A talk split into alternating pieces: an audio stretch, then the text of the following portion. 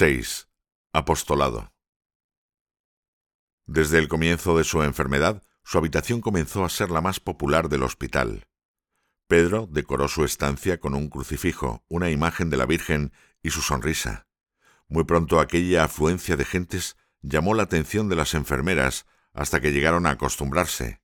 La habitación de Pedro era conocida en todo el hospital. Un día en septiembre de 2015, un sacerdote fue a llevarle la comunión, pero copió mal el nombre del ala del hospital y se perdió. Finalmente decidió preguntar a unas enfermeras y le dijeron que el departamento que buscaban no existía. Mientras intentaban encontrar la habitación en el ordenador, el enfermero les preguntó el nombre. Ah, Pedro. Haberlo dicho antes, contestó el enfermero. Todos conocemos a Pedro. Está en la otra parte del hospital. Y allí le dirigió con una sonrisa. El pabellón donde estaba Pedro, en Christie Hospital, estaban ingresados numerosos pacientes jóvenes con cáncer como él. En poco tiempo había conocido y hablado con la mayoría de ellos. Como siempre había gente con él en su habitación, en ocasiones pedía que le dejaran con uno u otro o que se pusieran a rezar mientras él hablaba con un enfermo en otra habitación. Impresionados con su sonrisa y su serenidad, incluso madres y padres de los jóvenes pacientes venían a hablar con él y pedirle consejo. En cierta ocasión, al entrar en la habitación, alguien se encontró a Pedro dormido y a otro joven con cáncer sentado junto a él. Al preguntarle si estaba hablando con Pedro, el joven respondió No, está dormido. Yo vengo a verle porque me da paz estar cerca de él. Pedro tenía su puerta abierta a todo el mundo. Para ayudar a levantar los ánimos, los miércoles había una cena con pizzas en la sala de descanso de su planta del Christie Hospital. Con permiso de los médicos, los enfermos podían traer amigos, comer pizza y ver una película juntos. Era una forma de irradiar un poco de luz en un ambiente difícil. Por efecto de la quimioterapia, la pizza dejó de gustarle a las pocas semanas, pero siempre animaba a todos a venir y a pasar un buen rato juntos, incluso si en algún momento él tenía que retirarse por no encontrarse bien.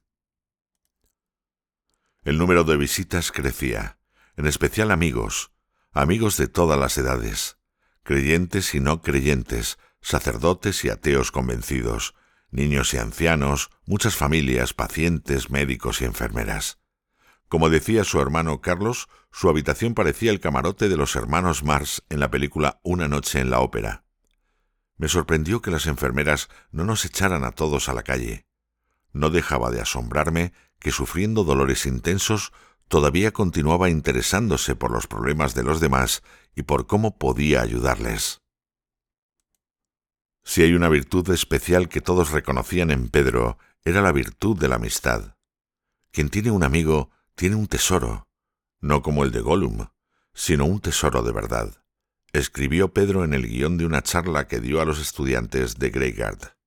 Y explicaba, un buen amigo te conoce por dentro y por fuera, y tú a él, y esto solo se consigue hablando y pasando tiempo juntos. Si no hay amistad, no se llega a las cosas profundas en la conversación. Al final la amistad, querer a la gente, es ya apostolado. Y mientras pensamos que ayudamos a nuestros amigos, ellos nos ayudan a nosotros. Y aclaraba, ojo, no es que tengamos amigos para hacer apostolado, eso no es amistad. Queremos a nuestros amigos, y eso ya es apostolado. Lo sabía por experiencia. Llamaba la atención al personal del hospital la cantidad de sacerdotes y obispos que venían a ver a Pedro. Tenía un amor muy grande al sacerdocio. Rezaba mucho por los sacerdotes, por su santidad y por su fidelidad.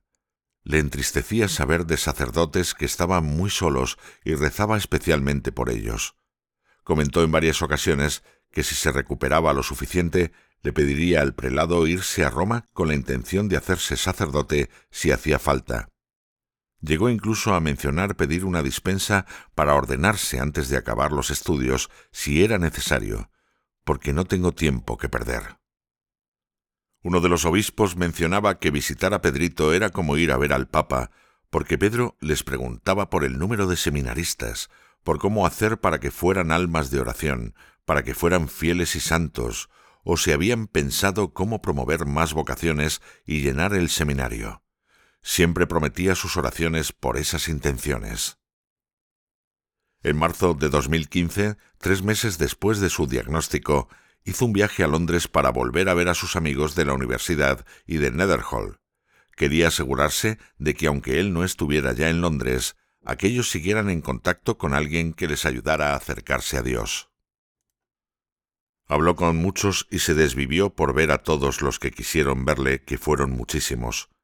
En su primera noche en Londres, estuvo hasta las tantas hablando con unos y con otros, hasta que le pidieron que se fuera a la cama. Al día siguiente a las 6.55 estaba listo para hacer la oración con todos. A lo largo de su enfermedad siempre hizo el esfuerzo de hacer la oración y asistir a misa en el centro del Opus Dei con los demás.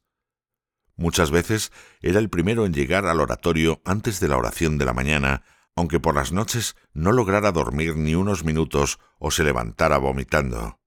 Hacía falta mucho más que impedirle unirse a la oración con los demás al día siguiente y si le preguntabas por qué no se quedaba en la cama, decía, Después de estar en el hospital, me he dado cuenta de que no siempre tendré la bendición de poder rezar con los demás delante del Santísimo o de asistir a misa en mi propia casa. Había gente que le consideraba un santo y para bochorno suyo se lo decían a la cara. Pedro siempre reaccionaba con rapidez y decía que para ser santo hacía falta mucho más. Un día le dijo a su madre no me voy a morir todavía, solo los buenos se mueren muy jóvenes. Cuando su madre le recordó aquellas palabras unas semanas más tarde, delante de varias personas, Pedro se sonrojó y añadió Todavía me queda mucho tiempo. Y era evidente que no tenía intención de perder ni un segundo. Un caso especial era el de las enfermeras. Pedro se aprendía sus nombres, les preguntaba por sus familias y les prometía oraciones por sus preocupaciones. Como pasaba temporadas hospitalizado y otras en casa, muchas veces las enfermeras cambiaban de planta o no las veía durante muchos meses o incluso más de un año. Pero él seguía recordando sus nombres y las personas por las que le habían pedido rezar. Había enfermeras que venían de otras plantas a verle porque entre ellas se animaban unas a otras a visitar a aquel joven de la sonrisa permanente. Pedro no les daba tregua. Cuando le pedían que rezara por alguien, él pedía oraciones a su vez. Les preguntaba por su fe, por su práctica religiosa. Animaba a las católicas que no practicaban a volver a misa, a la confesión, y cuando volvían a verse, se lo recordaba. En una ocasión una enfermera católica le abrió su corazón. Vivía en una situación familiar difícil y no era feliz. Pedro le preguntó ¿Vas a misa? Cuando ella le respondió que ya no iba, Pedro le dijo, ¿Eso te ayudará a ser más feliz? Aquella mujer prometió volver a practicar su fe y cumplió su promesa. Cuando le pedían que rezara por alguien, se apuntaba el nombre en el teléfono. Tenía una lista más larga que la bufanda de una jirafa, y la leía de vez en cuando en su oración para renovar sus intenciones y recordar los nombres. Como su enfermedad duró tres años y sufrió muchos ingresos, llegó a conocer muy bien a muchas de ellas y varias volvieron a la práctica religiosa gracias a las conversaciones y la alegría de Pedro. Algunas se sorprendía al ver que se acordaba de su nombre y de su familia, aunque hubiera pasado más de un año desde la última vez que se vieron. Un detalle que nunca pasó desapercibido a quienes le acompañaban era su delicadeza en el trato con las doctoras y enfermeras más jóvenes. Con ellas guardaba un poco más la distancia y jamás se detenía a mirarlas. Con naturalidad, cuando no estaban hablando con él, apartaba la vista. Solía pedirle a su madre que fuera ella la que hablara con ellas de la fe y de la maravilla de tener a Dios. Tenía tentaciones contra la virtud de la santa pureza como todos. Entre sus notas tienen apuntadas muchas batallas como esta. Tentaciones de pureza durante la noche y luego durante el día también. He actuado bien, estaba cansado y por eso ha costado más. La guarda de la vista necesita mejorar. Tengo que poner el corazón en Dios más a menudo. Otro día apuntaba controlar la imaginación, centrarme en el hoy y el ahora, poner la lucha lejos de los muros capitales de la fortaleza. Templanza.